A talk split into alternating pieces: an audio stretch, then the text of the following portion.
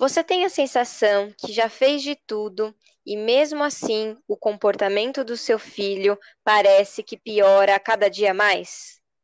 Você lê, você vê as informações, tenta aplicar e nada funciona? O episódio de hoje é sobre isso. Como ser mãe na era digital? Desconstruindo conceitos e preconceitos sobre maternidade e educação. Com Bárbara Catarina, psicóloga infantil e familiar. E Tatiana Tosi, coach para mulheres. Se você gosta do nosso conteúdo, apoie o nosso projeto no Catarse. A partir de R$ reais você já pode nos ajudar e bastante. catarse.me barra Escola da Mãe Moderna. Bom, é o seguinte, o episódio de hoje vai ser um episódio desabafo, um episódio de pedido de ajuda, Bárbara.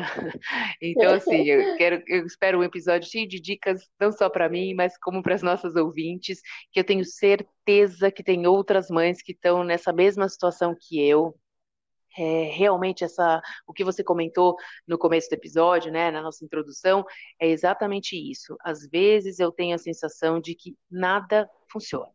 Então, as pessoas até esse projeto da Escola da Mãe Moderna é exatamente para isso. É por isso que eu trago todas as minhas angústias, minhas aflições, aquilo que eu estou sentindo, aquilo que deu certo, aquilo que deu errado no meu dia a dia, porque eu sinto muito que é a necessidade de outras famílias. Esse final de semana eu estava com um casal de amigos que falou: a gente se perdeu, igual o que a gente fez no nosso podcast anterior, né? Eles estavam com dificuldades em relação à filha. Então eu sinto um pouco isso. Eu tenho é, ali um, um pequeno bem desafiador para mim em diversas situações. Então eu tenho, eu estou vivendo um pouco essa situação. Às vezes eu me sinto perdida mesmo. É tanta informação que eu não sei por onde começar. O que, que, eu, o que, que é certo, o que é errado. A gente acha que tenta de tudo, mas será que eu tentei de tudo mesmo? Né? A gente estava falando sobre isso. Será que é, a disciplina positiva é, foi está sendo banalizada, com todo mundo falando a respeito? Queria te ouvir um pouco para a gente embarcar nesse podcast, é, trazendo essas questões do dia a dia, todas essas dificuldades que, as, que algumas famílias estão vivendo e eu, inclusive. Bora lá. Eu acho que é um tema muito importante da gente trazer. Como sempre, esses esses episódios servem para trazer reflexões, acolher e ajudar. Eu acho que não só você, Tati, mas muitas mães uh, aqui no consultório têm me relatado essa dificuldade e principalmente essa culpa e essa sensação de impotência de que, puxa, eu devo ter algum problema muito grande, porque nada do que eu faço está funcionando, parece que está ficando tudo pior, eu não sei mais o que fazer. E assim, eu acho que a gente precisa tomar alguns cuidados para que a gente possa sair desse looping que está tão desgastante. O primeiro deles é que é, realmente a educação foi um pouco banalizada com a internet.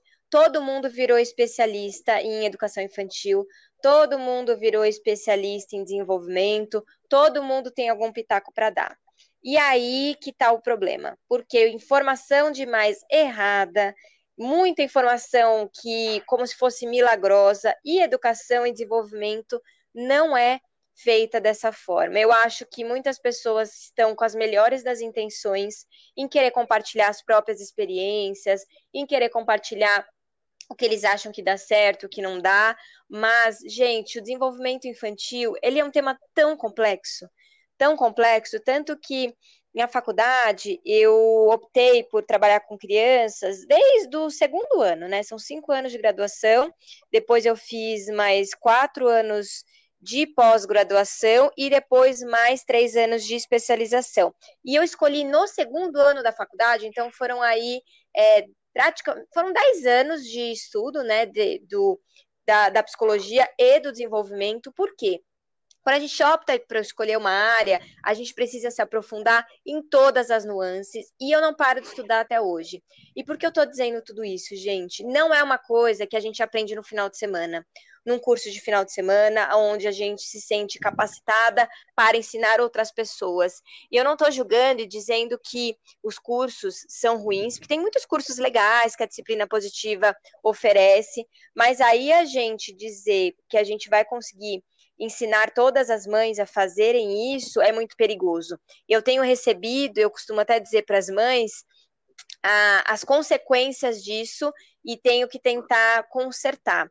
Então, gente, vamos desmistificar algumas coisas, a gente precisa entender, porque aí fica banalizado de um jeito que as pessoas acreditam que a educação positiva, a educação com afeto não funciona. E aí a gente vai cair num limbo muito, muito perigoso, né, Tati? Eu acho que essa é uma primeira reflexão que eu queria fazer com vocês, é, de que a gente precisa tomar cuidado com que tudo que a gente vê na internet é, tem mais trazido angústias do que realmente soluções e auxílio. Então, esse é o primeiro ponto que eu queria falar antes de trazer as dicas de fato. Com certeza.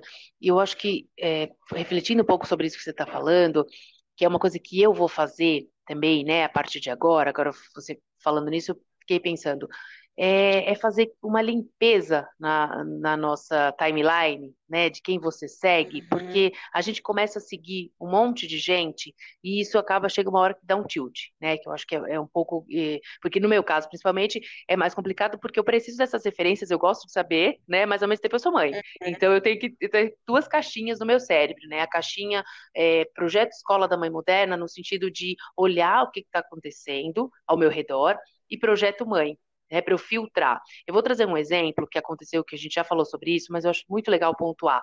É, eu comecei a seguir uma pessoa, obviamente não vou falar nome, e é uma pessoa que tem uma linha de conteúdo, uma linha de, uma maneira de se posicionar um pouco mais agressiva, né? Então, foi num dia que eu estava exausta, estava muito cansada mesmo, com as crianças, era de noite, eu já não, juro, eu estava muito, muito cansada. E eu acabei olhando ali, ela estava fazendo uma live, é, e eu entrei, eram nove horas da noite, eu entrei, comecei a ver, e aí alguns gatilhos que ela falou, em relação, sei lá, com, ao marido, por exemplo, ah, seu marido não sabe isso, então ele não te ajuda, sei lá, era uma coisa assim. Cara, e aquilo foi vindo, e eu já tava com aquilo que eu queria conversar com o Márcio, que eu queria pedir ajuda, ele tá numa semana, num, nem semana, né, já faz tempo que ele tá trabalhando muito, por conta da pandemia também, então isso dificulta, né, a, a, ali a, a divisão de tarefas, então e aí, de repente, eu soltei uma coisa para ele como assim, como se eu tivesse realmente eh, sido impactada por aquela fala. E aí a gente começou ali uma discussão em função daquilo. Então, de fato, foi um gatilho. É, e depois, demorou um pouco para cair minha ficha, que eu entendi, olhando até nas nossas conversas, né, que caiu essa ficha para mim, é, de olhar e ver, pera um pouquinho, eu, eu já estava cansada, eu já estava estressada, e aquilo, aquela informação, foi a gota d'água para eu partir para uma conversa num tom que não precisava. Né? Eu poderia ter tido outro tom nessa conversa. Eu não precisava ter, ter assim, já chegar chegando da maneira como foi. E aí eu olhando para olhando para tudo isso e nessas conversas de hoje, se a gente fizesse esse trabalho, né, de um, uma limpeza de quem realmente a gente ouve, de quem a gente segue, escolher uma linha e aí começar a testar, acho que é uma, uma forma um pouco mais suave de ir sentindo essas pequenas mudanças no dia a dia. Sim, eu acho que é uma boa dica, Tati, porque realmente a gente está intoxicado de informações. Eu acho que essa é a palavra. E quando a gente está intoxicado, a gente não consegue raciocinar, a gente não consegue é, pensar, a gente não consegue fazer nada e a gente fica reativo. E um dos grandes problemas da educação é a reatividade, tá bom? Eu acho que eu já vou até abrir a primeira dica, que é essa. E aí, minha primeira dica, gente, é quando eu falo de reatividade, é não dá para a gente cuidar de ninguém se a gente não se cuidar. Não tem como, tá bom? Eu acho que o grande erro de, é, que está acontecendo na internet hoje é bilhões de técnicas do que fazer se a criança se joga, se joga no chão, o que fazer se a criança joga o brinquedo, o que fazer se a criança bate no irmão? O que fazer se a criança morde? Você tem um bilhão de técnicas, que sim, são muito legais, mas que você não ensina para a mãe que se ela não estiver bem com ela, se ela não estiver cuidando dela, se ela não souber gerenciar as próprias emoções, se ela não souber entender como tudo funciona dentro dela, nenhuma técnica vai funcionar. Nenhuma. Então, assim, gente, primeiro de tudo, vocês precisam ser prioridade na vida de vocês. Vocês precisam encontrar essa válvula de escape, encontrar o seu eixo, encontrar aquilo que faz sentido no seu coração. Se você não estiver bem, a criança não estará por consequência. As crianças, elas são hipersensíveis ao nosso estado interno. Se você está irritada, se você está preocupada, elas também vão ficar. Então, assim, eu posso passar, ficar aqui três horas com vocês, passando um milhão de técnicas que não vai funcionar. Eu preciso que vocês entendam que vocês são a parte mais importante dessa relação. Isso não quer dizer que vocês vão desconsiderar as crianças, mas porque o seu filho é importante para você, porque o seu filho é uma prioridade para você, consequentemente, você precisa ser uma prioridade primeiro. Não tem como. É, eu gosto muito daquela metáfora que a gente usa sobre as máscaras de oxigênio. Quem já viajou de avião sabe, é, mas quem não viajou, vou contar o que acontece. Quando você entra no avião, passa as normas de segurança, e uma das normas de segurança é, em caso de despressurização, que é quando sai a pressão do avião, máscaras de oxigênio cairão e aí você precisa fazer o seguinte: você primeiro coloca máscara em você para depois ajudar a pessoa ao seu lado. O que isso significa, gente? Não dá para você salvar alguém se você não estiver vivo, certo? Não tem como. E é essa a mesma lógica, é essa a importância da gente saber que a mãe, o pai, o cuidador, quem tiver ali com aquela criança, é a baliza, é o norte não tem como aplicar essa técnica. Eu não podia começar esse episódio de outra forma. E aí que está o nosso grande erro. Se a gente não foca na mãe nesse cuidado, não adianta nada a criança. E aí o que acontece muito quando a criança começa a terapia, e eu faço as intervenções aqui, e a criança colabora, a criança faz, aí a mãe se sente mais quá, tá vendo? Só, só porque tá com você que ele, que ele faz, comigo não faz. E eu trago exatamente essa reflexão. É porque o estado interno dessa mãe está muito fragilizado. E por isso que a criança responde dessa forma. Primeiro a gente cuida desse cuidador, para depois a gente poder cuidar dessa criança. Nossa, isso que você fala é muito, é muito verdade, né? Eu sinto isso também é, todo dia. em algum momento, quando às vezes parece que eu, eu, junto, né? Quando eu tô junto, é uma manha, é uma birra. Quando eu não tô, ah, é ótimo. Até brigar menos, eles brigam. Porque, claro, eles disputam, né? E, e é isso. E a gente vai entrando nesse looping de, de olhar sempre para a criança, né? Antes, mesmo no momento de no momento do caos ali, no momento que a raiva deles explode, é, que eles estão fazendo uma, uma birra, alguma coisa fora ali do, do comum, é como se a gente tivesse a sensação assim, eu tenho que apagar um incêndio, né? E apagar um incêndio, o que, que é? Olhar para o fogo, que ali aquela criança está pegando fogo. Então, esse é o, eu sinto que esse é um, é um, um erro recorrente que a gente no dia a dia faz, claro, porque ali às vezes você nem pensa, né? É no automático. Então, hoje aconteceu uma coisa, eu vou trazer outro exemplo real que acabou de acontecer agora de manhã. É, o Beto chorando porque ele queria assistir um episódio X lá do, no canal do YouTube e eu não sei que, que episódio que era aquele. Ele falava, Maria Clara, brava, ele queria assistir. Eu não sei o que, que é, qual era o episódio. E ele foi entrando nessa, nessa onda de chorar e tal, e eu precisava tomar banho, eu deixei ele chorando, fui tomar banho, ele foi atrás de mim, ele sentou no meu banheiro e ficou chorando o tempo inteiro, e eu tomando banho. E ele chorando, chorando. Eu falei, eu não sei o que eu faço. Eu não sei se eu paro, eu não sei se eu grito, eu não sei se eu. Aí o meu marido entrou e falou, para de chorar, tipo, dando um gritão. Ele chorou mais ainda. Aí ele olhou, saiu, fechou a porta e ele continuou chorando. Aí a hora que eu saí do banho, e ele lá, eu via claramente que era uma manha, né? Que ali não era, uhum. ele, já, ele nem sabia o porquê mais ele estava chorando. Ele já, ele já tinha saído daquele lugar de consciência, né? Ele não sabia, não era por aquilo. E eu não sabia realmente o que fazer. Eu peguei ele no colo. E aí ele parou de chorar e começou até a dar risada. Falei, sem vergonha, né, filho da mãe? O que ele queria era isso. No fundo, Sim. no fundo, ele viu que eu ia sair, que eu ia vir para gravar, para trabalhar. Ele não queria, então ele achou uma, né, um subterfúgio só que no momento que, que a criança está ali realmente pegando fogo, a gente quer apagar, a gente quer parar com aquilo. Ah, o que está acontecendo? O que, que você precisa? Calma, né? Então, a hora que a gente para para pensar, pera um pouquinho. O que, que eu posso, como eu racionalmente posso interferir nesse fogo sem jogar um balde de água em cima dele? né? Porque acho que a gente faz um pouco isso, né? Às vezes a gente usa, é, usa o iPad, usa o celular, dá o que a criança quer, que aqui é um balde de água, para apagar. E aí a gente respira, ai, esse estado é o que eu quero, né? Mas não dá para viver sempre nesse estado de, né, do apagar o fogo, porque, cara, a gente daí vai ficar apagando fogo toda hora e a criança vira sei lá, né, o incêndio constante, porque ela percebe que tudo ali para ela conseguir é, é acendendo a chama. Exato.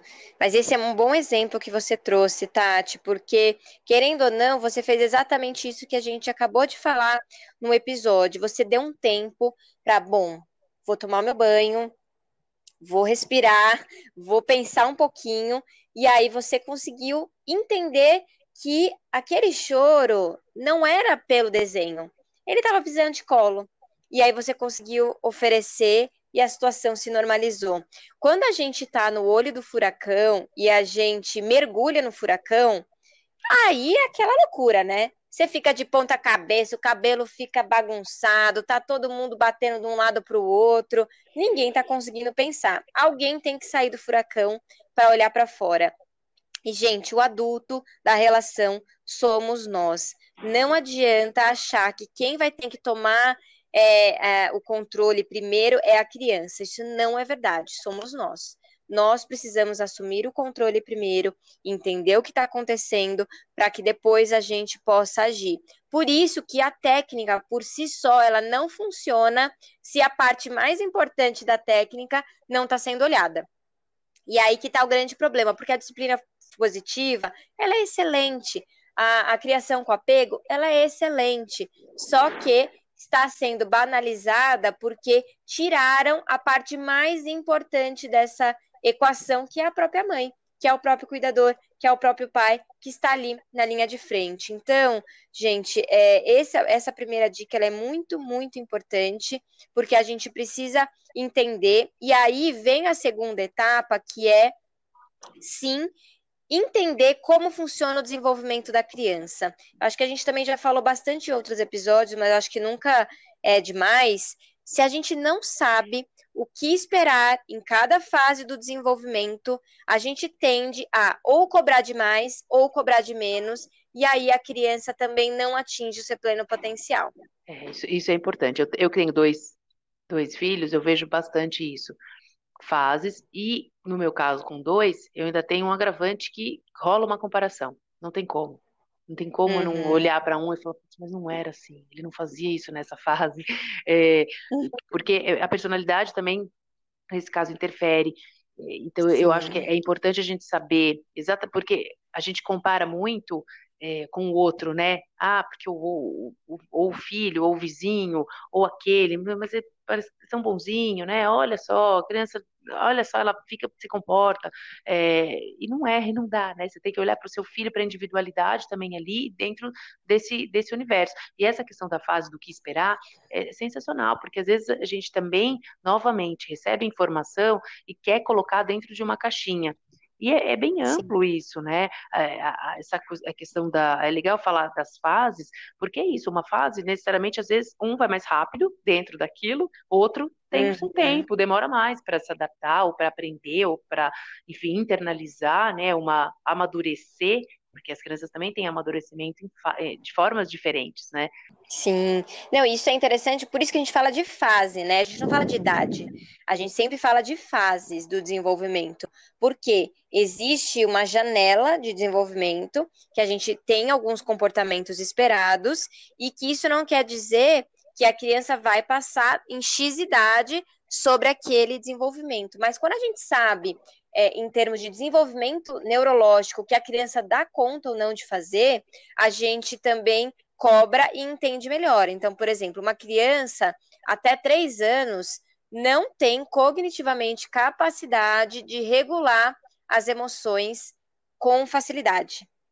Então, não adianta você pedir para uma criança de três anos não se jogar no chão, não jogar os brinquedos, ou não ficar brava ou irritada. Ela não dá conta. A emoção vem, ela explode. A emoção vem, ela explode. Biologicamente, o corpo dela não está pronto para regular as emoções. E aí o que, que acontece? A gente leva para o lado pessoal e tem aquela sensação: Eu tenho certeza que essa criança está fazendo isso para me provocar. e aí, gente, esse que tá o grande problema. A gente precisa sim trazer esse balanço e entender que cuidar da nossa saúde emocional é o pré-requisito para cuidar da saúde emocional da criança. E aí, a gente sabendo também o que esperar, a gente oferece as ferramentas e o ambiente adequado para que essa criança também desenvolva aquilo que é importante para cada fase. É, isso, isso é, é essencial para a gente não se atropelar. E aí eu vou trazer um outro ponto que está acontecendo comigo, e aí acho que você pode é, comentar, porque também, de novo, né, outras mães podem estar tá vivendo essa questão. Por exemplo, eu percebo muito claramente no Beto, que é o mais novo, uma resistência em amadurecer, em crescer.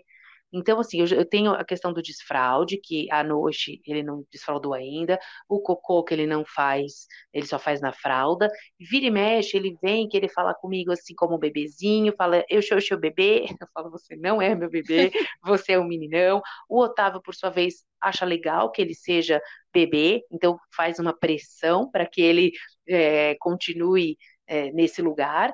E aí eu, eu, eu, percebo que muitas coisas que ele faz são exatamente dessa fase desses teenagers, né? Ele vai fazer quatro em janeiro, uhum. mas eu sinto claramente uma resistência, quer dizer, eu sinto, parece para mim isso, uma resistência dele Sim. em crescer. Então, aí volta de novo essa questão da idade e da fase. Ele ainda está numa fase que, é, talvez pela idade, biológica, ele poderia já estar saindo, mas eu vejo que para uhum. ele, por alguma razão, é confortável ali esse lugar do bebê, que eu não sei o que, que é. E aí Sim. tem toda uma consequência no comportamento dele que eu vejo, como ele é grudado em mim, que às vezes eu me sinto completamente sufocada, sem ar, literalmente, porque todo o tempo ele quer ficar comigo, ele quer é, grudar em cima de mim, ele quer, ele acorda, vai dormir na minha cama de noite. Então, assim, é um. Parece que ele tem medo de crescer tem medo de. E aí eu não consigo sair desse, de, dessas características da fase uh, que talvez ele pudesse estar tá já saindo. Sim, é, e é muito comum, né, Tati? Apesar dele já estar tá mais perto dos quatro do que dos três, ele ainda está nos três. Então é uma transição realmente de, é, de bebê. Saiu um estudo recente que fala que o bebê. É, na verdade, isso é uma informação já antiga, mas eu vou completar, né? Mas assim, o bebê humano é o, é o mamífero que mais demora para sair da fase do bebê, tá? Então, os animais, eles saem, eles nascem, né? E eles, em poucos meses, eles saem da fase do bebê e já estão ali numa fase mais amadurecida. O humano, ele demora quatro anos para sair da fase do bebê, uhum. de ser tão dependente. Então, tem alguns estudos recentes falando exatamente sobre isso, da dependência absoluta que o bebê humano ele tem até os quatro anos, ele ainda é um, um, um bebê mesmo, em termos corporais, em termos cognitivos e em termos emocionais. E aí, por que, que é tão confuso? Porque uma criança dessa idade fala super bem, uma criança super desenrolada, que aparentemente sabe tudo sobre si, mas não, é um bebê dependente ainda é, da mãe. Então, é importante a gente ter isso em mente. E por que, que eu estou falando isso? Porque, olha só, se a gente não se mantém atualizada, se a gente não entende o que está acontecendo, a gente fica confusa. E aí, qual que cai a armadilha? A culpa é minha eu que devo estar fazendo alguma coisa de errada, eu que devo estar mimando, eu que devo estar fazendo algo para o meu filho não querer crescer. E não é, faz parte. E aí, o papel agora das mães é mostrar para a criança o quanto é bom crescer. Mas que tá tudo bem se ele ainda se sente inseguro. É a gente acolher, mas sempre mostrar qual que é o outro lado o que ele já faz que ele não fazia, o que, que ele já dá conta de fazer que é legal, o que ele vai poder fazer quando ele crescer. Por isso que o processo de comparação interna é sempre muito melhor para que a criança possa criar referências. Perfeito. Essa é uma é uma, uma, uma boa dica, assim, realmente, porque a gente cai nesse lugar mesmo. Todo, todo momento pensando, né, o que, que, onde eu estou errando? Acho que essa é a pergunta que todas as mães se fazem, né, quando vem algum desafio, eu falo, peraí, né, onde eu estou errando? E é isso, às vezes a gente realmente não está errando, a gente está ali vivendo de acordo com as coisas que estão apresentando e é um, um desenvolvimento natural, é uma, é uma, uhum. uma questão uhum. pertinente ali ao desenvolvimento, ao crescimento da criança, né? É saber administrar isso e, de novo, respira fundo que vai dar certo, né? Porque senão a gente carrega muito mais peso, a nossa mochila, a gente vai enchendo ela de pedras desnecessariamente, né? Então a gente pode deixar várias pedras no meio do caminho aí que não precisam, é, que não precisavam estar nessa mochila da maternidade. Exato, exato. E eu acho uma coisa, Tati, que eu quero reforçar também, é que o, muitas pessoas usam a disciplina positiva para serem permissivas. E, gente, esse é um grande erro, tá? E aí o que, que acontece? Entra na permissividade, e quando isso invade demais essa mãe, esse cuidador, esse pai, corre para o autoritarismo. E aí também não adianta nada. É, o que, que a gente precisa saber? O grande segredo para que a criança se desenvolva bem e atinja o seu pleno potencial é disciplina e afeto. Juntas. Precisa de limite. Criança precisa de limite, criança precisa de contorno, criança precisa de regras, criança precisa de rotina e criança precisa de amor. Não dá para ser uma coisa sem a outra, porque senão a gente cai nas pontas e as pontas elas não funcionam. Isso é muito importante. Sensacional. É, é, acho que essa essa fala reverbera, né, para gente assim, porque a gente também em alguns momentos fica com essa com, sempre com essa questão, né? Será que eu estou sendo permissiva demais? Será que eu estou sendo autoritária demais? Porque lógico, eles tentam ganhar no grito, né? Eles tentam é, uhum. se sobrepor ali. Uma coisa que eu gosto sempre de, de usar é uma questão de perguntar ou dar a opção, né? Então, se eu quero que eles façam alguma coisa, principalmente, por exemplo, desligar o celular, desligar o iPad em alguns momentos, quando chegou a hora, eu sempre coloco uh, o que, que, ele prefere, se ele desliga ou eu desligo, por exemplo, né? Que é uma coisa que uhum. a gente já chega com essa questão, não, tá na hora, vamos desligar, e aí eles ficam todos é, ali bravos e nervosos, e quando eu dou essa opção, eu desligo ou você desliga? Tem sempre uma represália ali no começo, mas eu repito a pergunta até que entende, não, eu desligo. Então aí o controle é como se fosse deles, né? Mas na verdade conduzir para um lugar que eu queria, de uma forma que eu dei a opção para ele, tudo bem que talvez não seria, não, não, era a opção que ele queria, mas era a opção necessária, que precisava dentro do limite. Então eu sempre uso esse isso como um bom exemplo, que é uma prática que para mim funciona. Talvez para outras coisas também funcione em outras situações para outras mães. Dar essa opção Sim. quando você quer que a criança faça alguma coisa, dar essa opção da criança fazer por ela mesma aquilo que, né, que tem que ser feito, ao invés de você chegar lá e arrancar, tirar da mão, ah, agora chega, agora já foi, Sim. vamos parar, vamos, né? Eu acho que é, é uma outra forma também da gente conduzir para um lugar que a gente quer, dando ali uma certa autonomia, no sentido deles escolherem, claro, é, a opção dentro do que precisa ser feito. Isso, e, e, essa técnica, né, que a disciplina positiva chama de escolhas limitadas. Vocês veem que se a gente não entende a técnica, a técnica por ela, ela não funciona. Por que, que ela está funcionando com você? Porque você entendeu que naquele momento você precisa colocar o limite com afetividade. Que é isso, você está cuidando daquele momento, precisa desligar, vai ser desligado, mas eu considero que tem um ser ali que vai ficar chateado, que vai ficar bravo e que tá tudo bem. Um grande erro que a gente tem, gente, é querer tirar a criança daquilo que ela tá sentindo. Sabe aquela coisa, a criança caiu, ela começa a chorar e você fala assim: "Não foi nada?" "Não, vem aqui, não foi nada, ó, passou, passou, não foi nada." Gente, foi, foi. Se ela tá chorando, foi, tá doendo. E assim, a gente precisa deixar as crianças vivenciarem aquilo que elas estão sentindo. É acolher, puxa, filho, parece que doeu, né? Nossa, realmente, vem aqui, a mamãe tá aqui, é, vai passar, a coisa, né, vai tá sentindo, pode chorar o quanto você precisa chorar, daqui a pouco vai passar, deixa a criança sentir aquilo que ela está sentindo. Por quê? O que, que acontece? A criança, ela associa o pai e a mãe como super-herói, No sentido de que, ó, tá vendo? Meu pai e minha mãe que tiram a minha dor, eu não sou capaz de fazer isso por mim, ou o que eu sinto é errado porque tá doendo e minha mãe falou que não tá doendo. Como a minha mãe sabe tudo e eu não sei nada, ela tá certo, eu tô errado. Então, é melhor eu tentar ver o que está acontecendo. A gente precisa não querer tirar a criança o tempo todo do desconforto, mas estar ali com ela. A mamãe está aqui com você, doeu, né? Você quer colo? O que, que você está precisando? Precisa de um abraço? E ali ela vai se recompor e aprender que se ela correr, se ela pular, ela vai cair, ela vai se machucar e ela vai sentir aquela dor. Mas a consequência é ela que vai viver. Gente, esses pequenos detalhes, eles são importantes para que a gente possa saber o que vai acontecer, que até a minha última dica de hoje que eu queria dar para vocês, que é sobre a gente vincular a consequência com a comunicação. O que isso significa? A gente precisa mostrar para a criança que o conteúdo daquilo que a gente está falando é mais importante do que o nosso tom de voz do que aquilo que a gente está tentando demonstrar pelo tom de voz.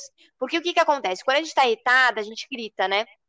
Parece que a criança não ouve, e ela só ouve no grito. E aí o que, que a gente está ensinando para ela? Que o tom de voz é mais importante do que o conteúdo daquilo que a gente está falando. E aí a gente cai nessa armadilha. A gente precisa vincular essa consequência com aquilo que a gente fala, que é esse exemplo que eu dei quando a criança cai e se machuca. Ótimo. Eu já vou começar a usar isso. E uma outra, daí, uma outra dica, daí no caso a minha última dica, que também tem funcionado muito comigo, aí eu, isso eu trouxe né, um pouquinho dessa questão do coaching, que é a questão da pergunta. É muito poderoso isso. Então, por exemplo, uhum. toda vez que eles falam alguma coisa, ah, eu tô com medo de alguma coisa. Então eu sempre pergunto, tá? Como é que eu posso te ajudar? Eu posso fazer alguma coisa para esse medo? O que que é? Sabe, sempre devolver aquilo que eles me trazem com uma pergunta para fazer eles pensarem em alguma solução. Mesmo que eles não saibam, eu sempre jogo uma pergunta. Então, claro, não para coisas básicas, estou com fome, vamos comer, né? Mas é, o que você quer comer? Não isso, mas alguma coisa relacionada ao sentimento. É, ah, então estão brigando, olha, os dois estão ali no meio da briga. Peraí, ó, eu sei que vocês podem resolver. Como é que a gente pode fazer? Né? O que, que você pode. Eu sempre estou jogando uma pergunta que é para induzir algum pensamento, mesmo que eles não saibam a solução, ou mesmo que a, a solução que eles proponham seja a não, a, não é a melhor, que não seja a melhor solução, né? Porque às vezes numa disputa, ah, o que, a gente pode fazer? Cada um vai defender o seu lado, né? Ah, eu, eu ficar com o brinquedo. Então, é, mesmo tendo a resposta não sendo necessariamente a mais adequada para o momento, eu sempre levo eles para refletirem sobre aquilo que está acontecendo chamando para um, abrindo uma caixinha de pensamento. O que, que eu posso fazer? Né? O que, que, qual que é a solução? Qual é o melhor caminho? Como é que eu posso sair dessa? Ah, o que, que a gente pode pensar juntos? Vamos. Então, sempre trazer uma perguntinha. Isso é uma questão de treino, porque eu fui treinando comigo mesma, né? Toda vez, em vez de dar a resposta, procurar responder com uma pergunta. E aí, isso tanto Ótimo. é que funcionou que um dia aconteceu uma situação tão engraçada, eu estava, eu não lembro se eu estava nervosa, alguma, acho que alguma coisa que eles estavam fazendo, e, e aí eu estava ali toda agitada, o Otávio veio para mim perguntando, falou assim, o que, que eu posso fazer para te ajudar?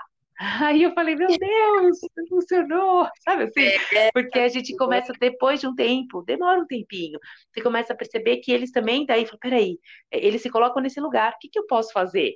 Né? Então tem esses, esses dois lados. Acho que essa da pergunta é, uma, é, é uma boa, é um bom exercício. É um treinamento, é, mas ele funciona. Isso, e gente, isso é, já é comprovado pela neurociência, tá? Que o cérebro, ele tende a reagir de uma maneira muito mais cooperativa com a pergunta do que com a, a, a frase imperativa, né? Desliga, faça isso, me dá. É, as perguntas, elas fazem com que o cérebro não entre na defensiva. Então é uma boa dica e é treino, tá bom? Porque a gente tem essa mania de dar tudo de tudo para criança, tudo na mão dela, tudo mastigadinho. Então, gente, o objetivo sempre dos episódios é trazer reflexão, trazer é, pensamentos, ajudar com dicas e assim. Eu quero me despedir desse episódio dizendo para vocês que eu sou super fã do trabalho de muitas educadoras, de muitas coaches, de muitas psicopedagogas, de muitos médicos, enfim, isso não quer dizer que é, só psicólogo sabe fazer. Eu sou super contra essa linha de pensamento. A minha dica sempre do começo é só toma cuidado com o tipo de profissional que você está consumindo a informação. Porque isso pode ser, se você é um profissional que não está constantemente se atualizando, buscando informação, vai mais atrapalhar do que ajudar. Então procure sempre. Lembra o episódio anterior, há duas semanas atrás, que a gente falou sobre o dilema das redes, o excesso de conteúdo? é isso, filtre aquilo que vai ser importante e tente também se conectar com a sua essência, porque eu acho que o que está acontecendo, as mães estão muito inseguras da própria potência de conseguir fazer as coisas. Então, esse é minha, o meu último recado para o episódio de hoje. Maravilha, é, é, isso, é que nem dieta. É, escolhe uma e aí vai e faz com afinco que a coisa dá certo. Conecte-se com a gente através das redes sociais, arroba Escola da Mãe Moderna, mandem críticas, dúvidas, sugestões. Ah, e não esquece de passar lá no Catarse, catarse.me barra Escola da Mãe Moderna e apoie o nosso projeto.